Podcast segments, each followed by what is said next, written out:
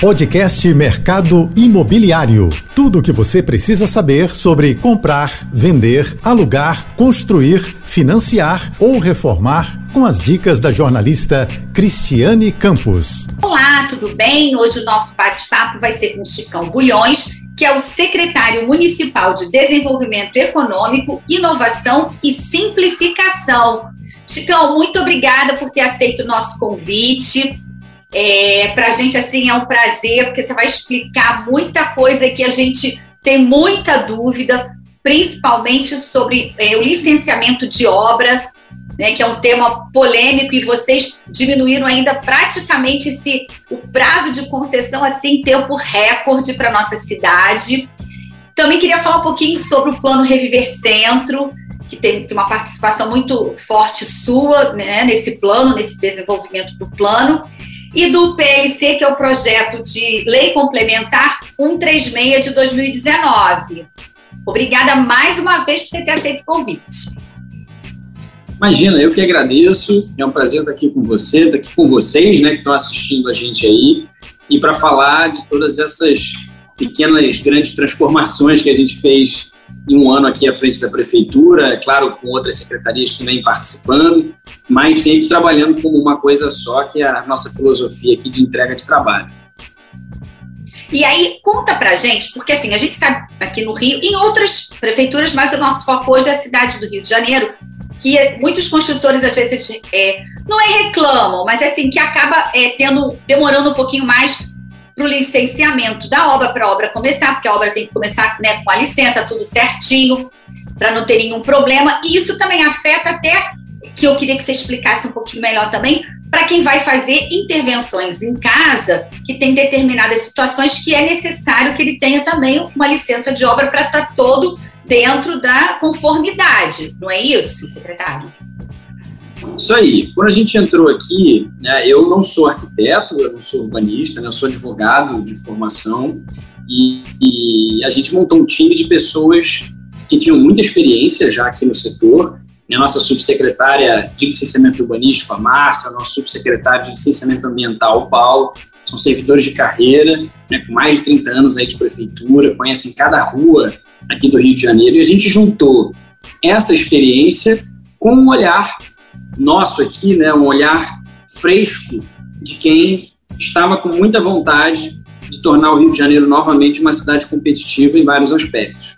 Então, o nosso primeiro desafio, montado e dado pelo prefeito Eduardo Paes, foi primeiro integrar é, o licenciamento ambiental ao licenciamento urbanístico. Né? Isso é um desafio de gestão. Exatamente. É um desafio, às vezes, até mal compreendido por alguns setores da sociedade que, infelizmente, nos últimos anos aqui no Brasil foram contaminados pela narrativa do passar a boiada, né, de determinados atores é, que, infelizmente, não veem a preservação ambiental como uma necessidade enquanto você desenvolve, né, não existe desenvolvimento no século XXI que não seja um desenvolvimento sustentável, né, até porque só vivemos em uma casa, todos nós, né? o planeta Terra é uma coisa só e só temos esse, pelo menos por enquanto. Né? Então, é super importante que a gente tenha esse olhar integrado dessas duas atividades e colocadas no chapéu de desenvolvimento econômico, porque o impacto das licenças, ele impacta, na verdade, na verdade, a atividade econômica.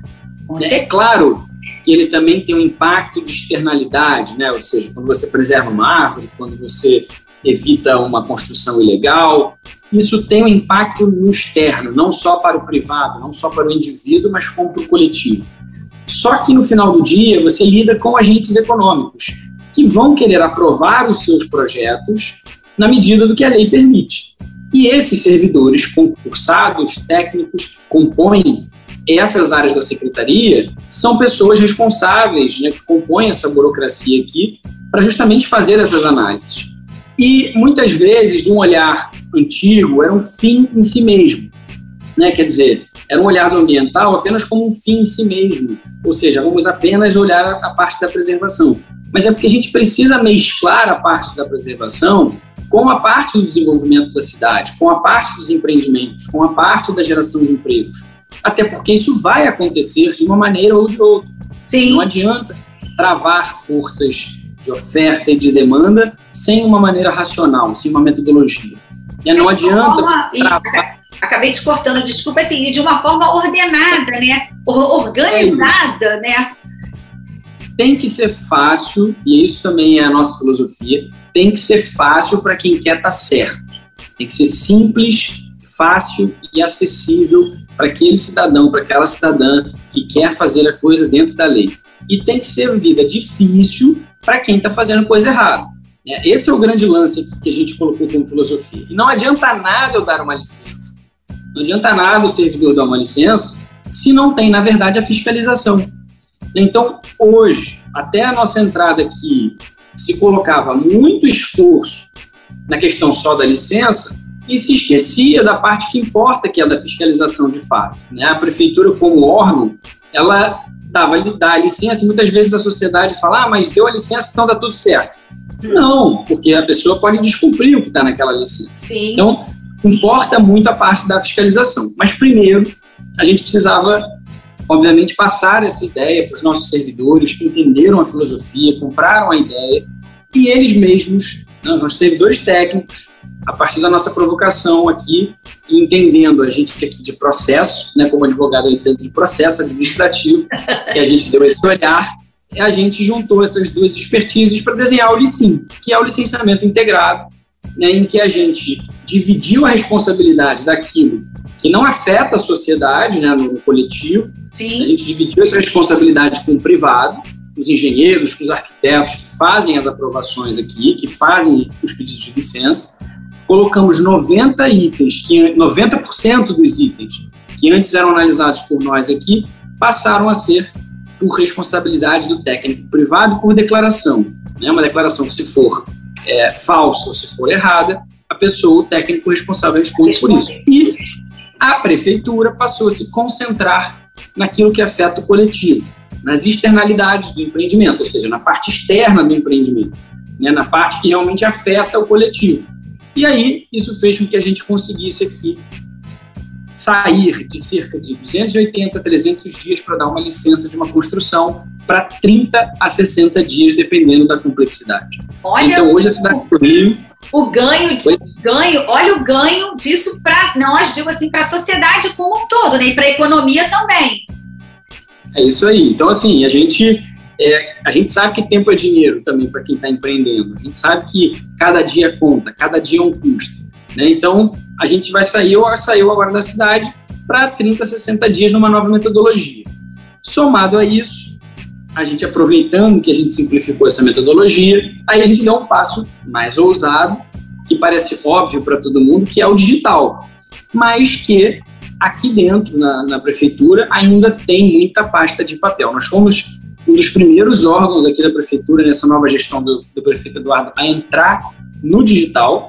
Né? Desde abril do ano passado, a gente só recebe novos processos de licenciamento pela via digital, não recebemos novos processos, mas isso fez com que a gente juntasse duas grandes mudanças que precisam então ter um ambiente de aprendizado né, e de adaptação, Sim. não só do servidor público, mas também adaptação do privado, que está se acostumando com essas duas novas ferramentas. Primeiro, a simplificação imensa da metodologia de análise, e segundo, esse novo processo pela via digital e que a gente ainda precisa evoluir no nosso sistema. Tá? O nosso sistema deu umas travadas, não está muito bom ainda, a gente precisa resolver os nossos problemas do sistema, e a gente sabe que ele não está desejado, a gente está trabalhando, não está do jeito que a gente deseja, e a gente está trabalhando junto com o IPLAN para que essas melhorias sejam feitas o mais rápido possível, não só para o servidor quanto para o privado. Então, a gente fez essas duas mudanças estruturantes imensas nessa burocracia, e a gente já sentiu um resultado na ponta imediato.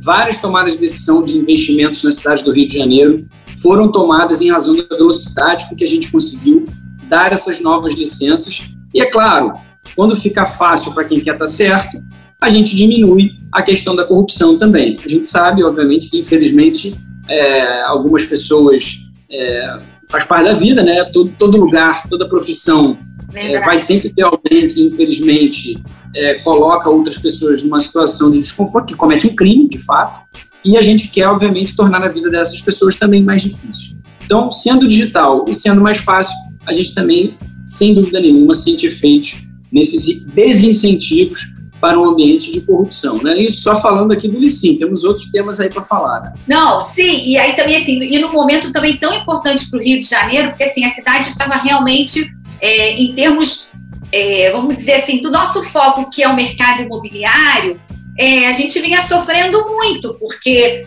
né, na cidade do Rio não, não é culpa da prefeitura, não era isso, porque a gente está dizendo a, a situação econômica mesmo, né, principalmente do estado do Rio e na cidade do Rio também.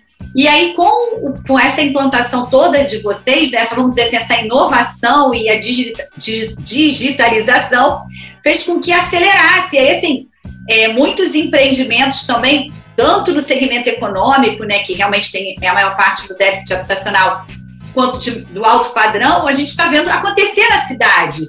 É, ou no centro do Rio, que é o nosso próximo assunto também, mas, por exemplo, na Zona Oeste, né, na Zona Norte, e isso, além de movimentar a economia, está gerando emprego, está fazendo manutenções de emprego e faz a economia girar, né? Nesse momento que a gente continua difícil aí de pandemia.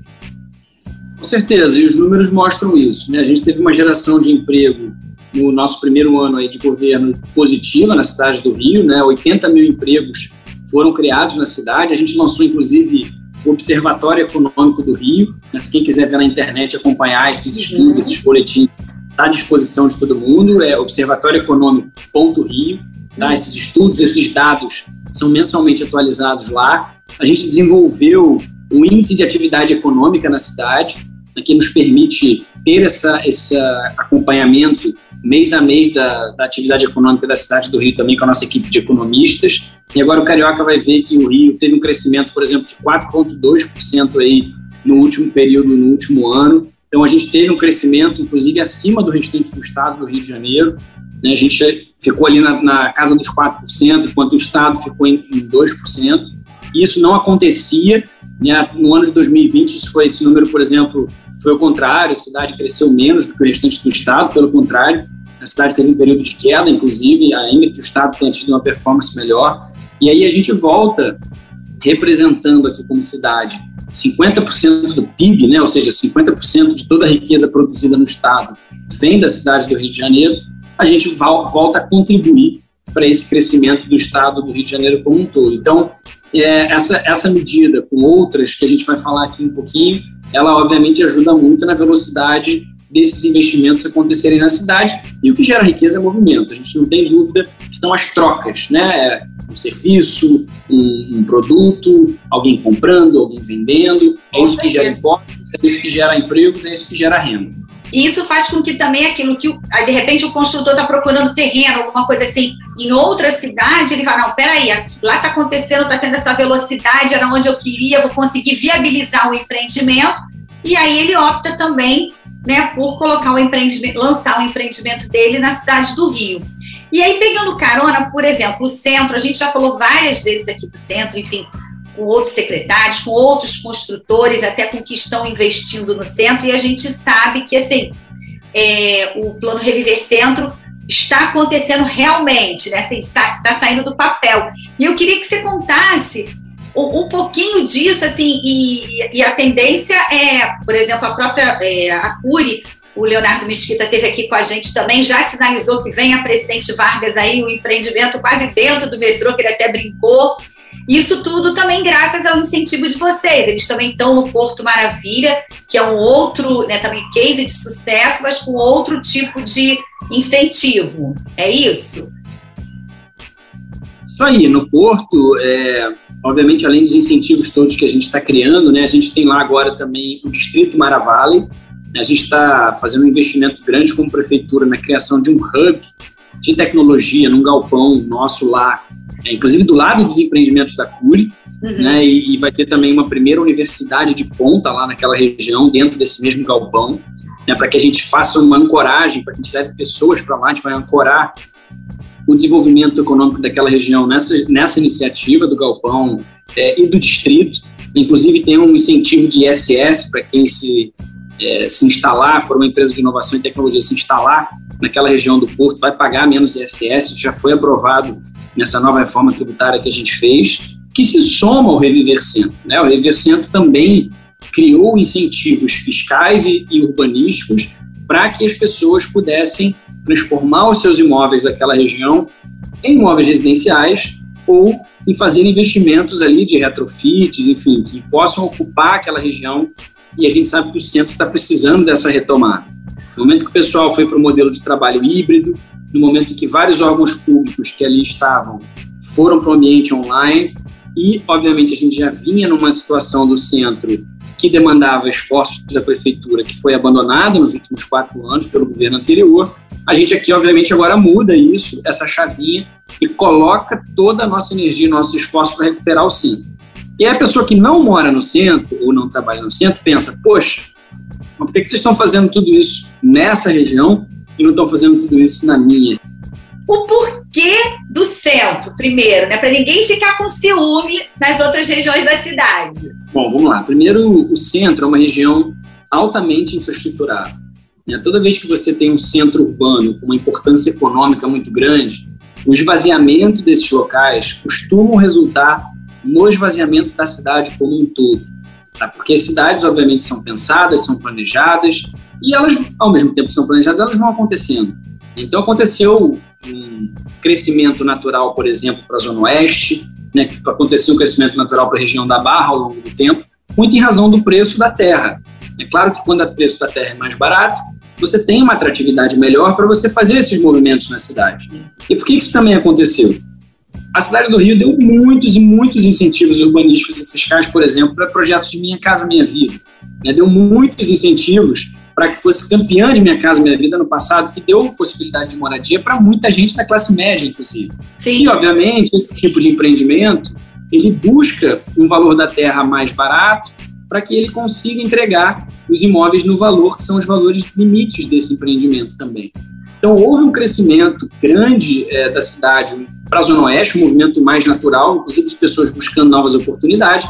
Zona Sul é caro, né? Algumas Sim, outras regiões são caras. Tem terreno também, os terrenos são escassos, né? Tem menos terrenos. A Zona Norte, embora tenha uma infraestrutura, também está tendo uma atenção agora da Prefeitura Especial, né? A gente está trazendo os incentivos para essa região, para os empreendimentos virem para essas regiões aqui da cidade, né? Centro, Zona Norte e Porto, que é onde a gente tem a prioridade, porque já tem infraestrutura, tem possibilidade, tem oportunidade mas a gente estava dando os incentivos que acabavam levando as pessoas para mais longe. Sim. Isso estressa a cidade também, porque você precisa ter um transporte, você precisa ter escola, você precisa ter toda uma infraestrutura. Então, a gente faz esse pêndulo para que nas áreas infraestruturadas, onde a gente já tem cabeamento de tudo, já tem saneamento, já tem oportunidade, as pessoas possam aproveitar aquilo que já está ali, sem ficar engessadas, mas trazendo competitividade e preços que valham a pena.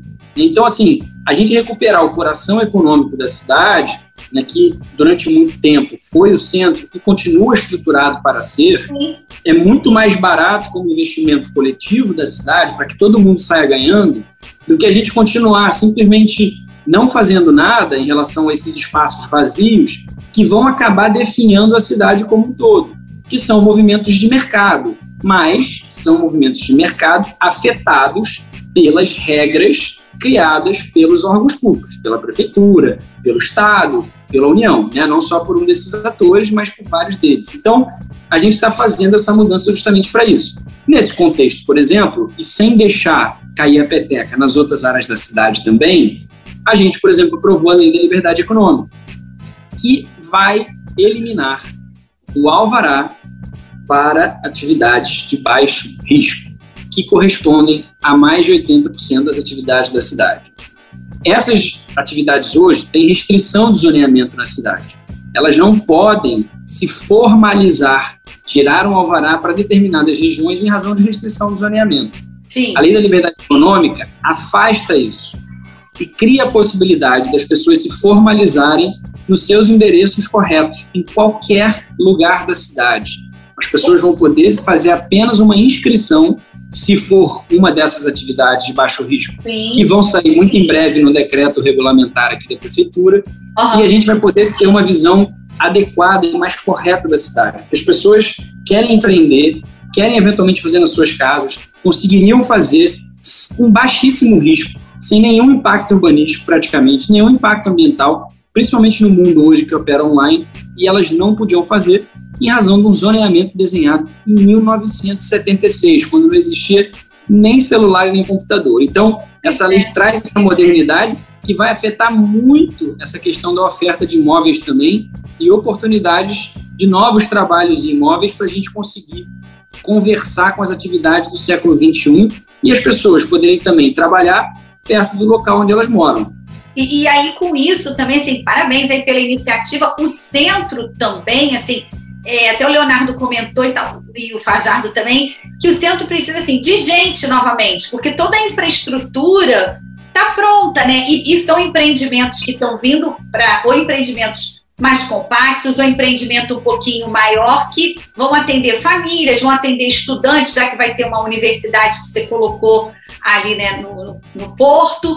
Ou seja, Vai ter uma nova na Glória também, de saúde, né? O pessoal da Reddor está abrindo ali uma universidade também, mais uma no centro de pesquisa em saúde, bem, bem legal também. Pois é, que a Glória também, a gente tem ali também o Hotel Glória, que vai ser, aí já vem para outro assunto que a gente vai entrar, que, né, que são os hotéis também virando residências, que tudo foi a, por conta da legislação, que foi importante, né, da alteração, permitindo para que evitar uma, uma invasão, uma deteriorização, como você mesmo é, é, colocou, e, e, é um olhar é muito é um olhar clínico mesmo para aquilo ali, porque daqui a pouco pode as pessoas, enfim, vão para ali, pode ter assalto, pode ter isso, pode ter aquilo, fica aquele esqueleto ali e um lugar que de repente muito importante porque é central, tem tudo. Por que não ter um empreendimento ali ou ser transformado no residencial?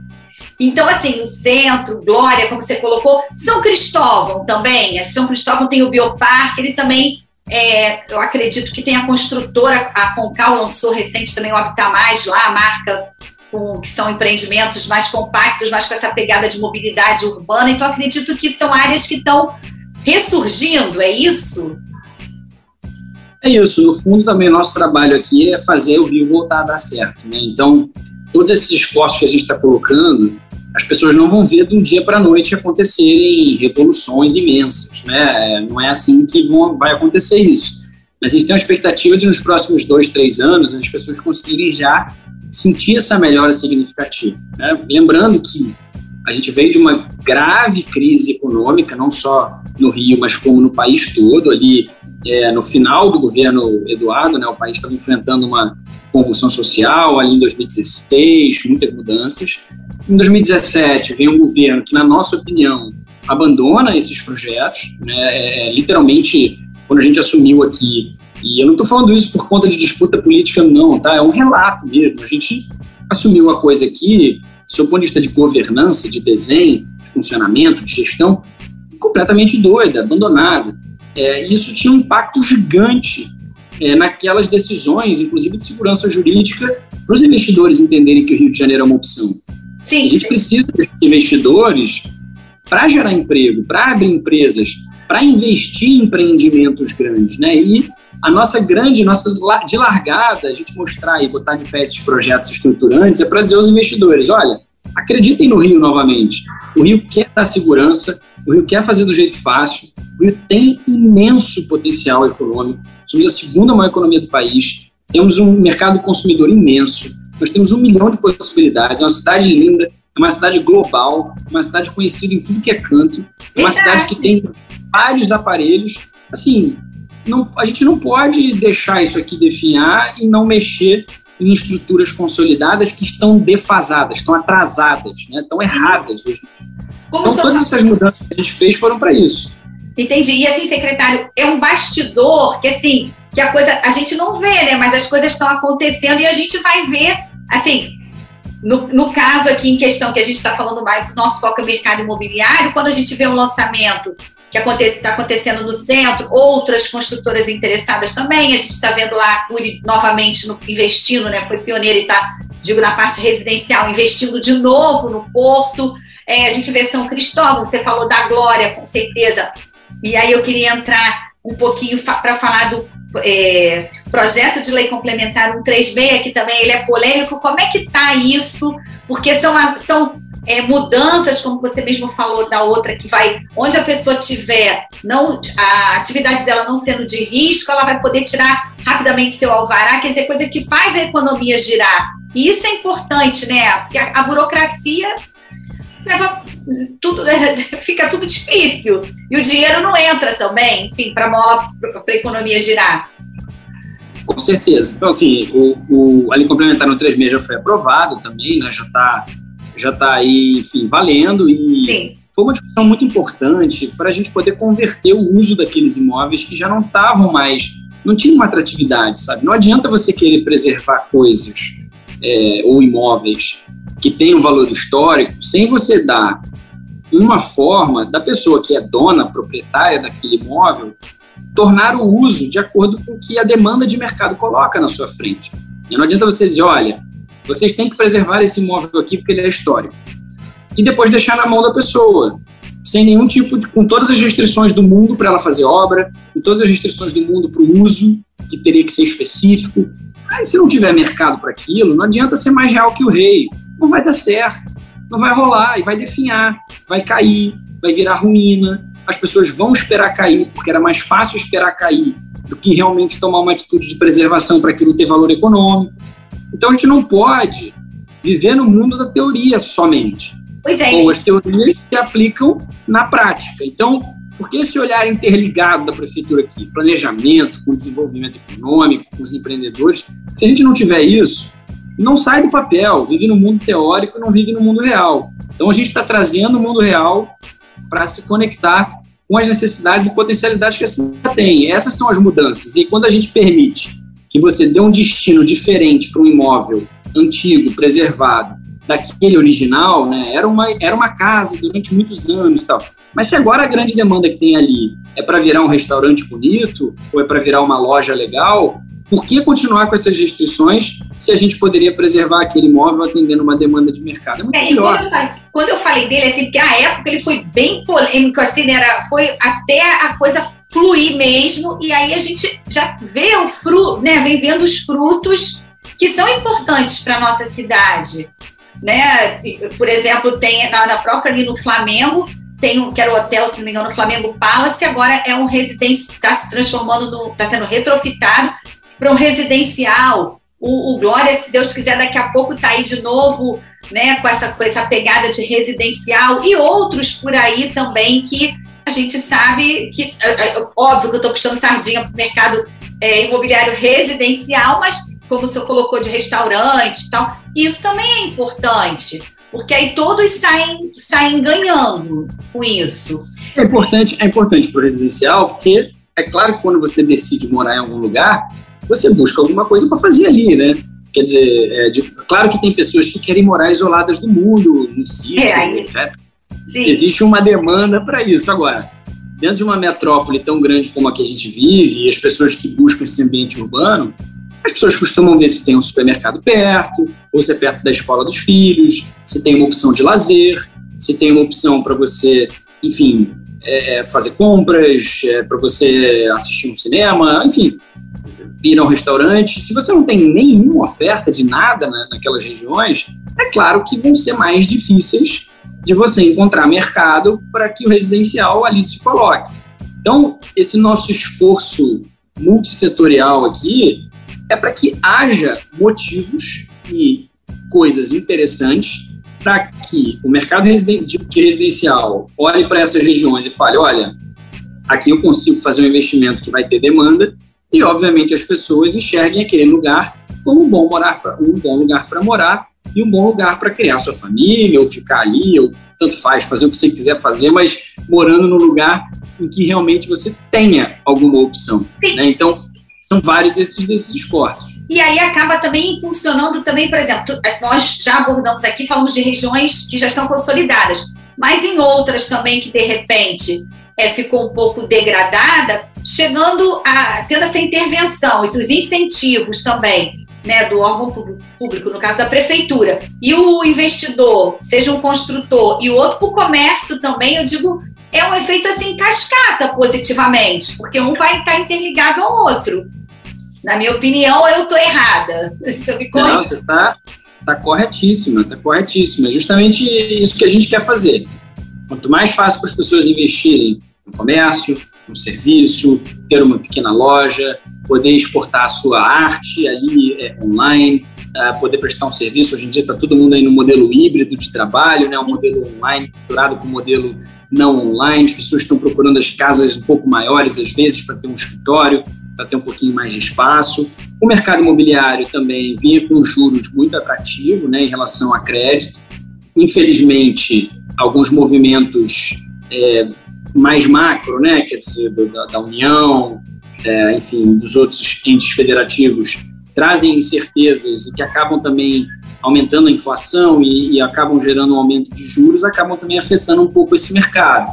Então, o setor de construção civil está um pouco ansioso com essas mudanças de como será esse ano agora, de 2022. É, é um ano de eleição também, né? Aí já complica um pouquinho, né? Já ansiedade. E aí a nossa, e aí a nossa vantagem competitiva foi dar velocidade. Então, vamos aproveitar o mercado enquanto ele está bom, vamos dar essas licenças rápido, vamos liberar tudo com segurança, vamos fazer tudo de uma maneira diferente, digital, rápida, com segurança. E dando um olhar com novas legislações que entendam a dinâmica social do século XXI, para que as pessoas nessa velocidade consigam fazer investimentos consigam entender que o Rio de Janeiro agora está de volta, está voltando a dar certo, que a gente quer voltar aí às páginas nas boas notícias, né? Eu acho que todo mundo aí é um embaixador, todo carioca ou carioca de coração é um embaixador da cidade do Rio de Janeiro. Então, é, ninguém quer esconder os problemas, a gente tem que evoluir muito em vários problemas da cidade, a gente tem a menor dúvida disso, tem problemas sociais grandes, habitacionais grandes, é, assim, enfim, de várias áreas diferentes que a gente está colocando energia agora e recursos para resolver. A gente sabe que tem muita coisa para ser feita, mas é bom falar das coisas boas também, porque a gente não vive só de problemas. Né? A gente vive também de oportunidade, a gente vive também de mudanças aqui que estão acontecendo. E, de novo, o Rio de Janeiro é o rosto do país. Quando o país vai bem, o Rio vai bem, e vice-versa. É, e tem que aproveitar, mesmo, enfim, tivemos realmente a Selic vem aumentando para manutenção da inflação, mas os financiamentos ainda, né, tem o programa Casa Verde Amarela, os bancos estão aí tentando também, né, fazendo cada um com a sua reengenharia, e ainda temos taxas de financiamento que ainda são bastante competitivas. Então, com, com a velocidade que vocês estão dando da parte que cabe a vocês e o, o investidor, construtor aqui do outro lado, quem está pensando em, em, comprar um imóvel, até para morar, sair do aluguel ou para investir, o momento tá, ainda está favorável, né? E, e as regiões consolidadas. É só procurar, né? Procurar direitinho, fazer a continha para ver se encaixa no orçamento, não é isso? E ó, estamos lançando aqui o Rio como um local de bolsa verde, crédito de carbono, um Rio com ecossistema financeiro da economia verde. Esse grupo já está pronto, a gente vai fazer várias medidas fiscais estruturantes na cidade. Estamos agora montando um grupo de trabalho das criptomoedas, que o Rio de Janeiro tem um ecossistema financeiro em criptomoedas. As sérias, não o faraó lá de Cabo Frio, não. É. As criptomoedas sérias é, tem um ecossistema inserido aqui de tecnologia. A gente tem várias universidades aqui produzindo conhecimento, produzindo novos negócios. A gente teve alguns eventos recentes de inovação agora na cidade que foram um sucesso de público. Estavam super cheios e, obviamente, seguindo as regrinhas aí do Covid, mas estavam estavam cheios em relação à demanda.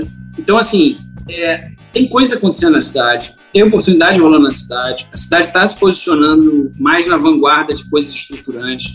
E eu acho que, a recado para quem nos assiste aí é, aproveita a onda, porque agora é a hora. O Rio está voltando, invistam na cidade, olhem a cidade como opção e não percam essa nova onda da cidade, porque muito em breve as coisas boas vão, ó, vão ficando escassas. Então, é assim, é verdade, e aí ficam mais, e aí ficam mais difíceis. Secretário, chegou ao finalzinho do programa. Agradeço mais uma vez que você possa voltar mais vezes, viu? Um prazer, eu que agradeço. Bom, ficamos por aqui e até a próxima. Beijo. Você ouviu o podcast Mercado Imobiliário.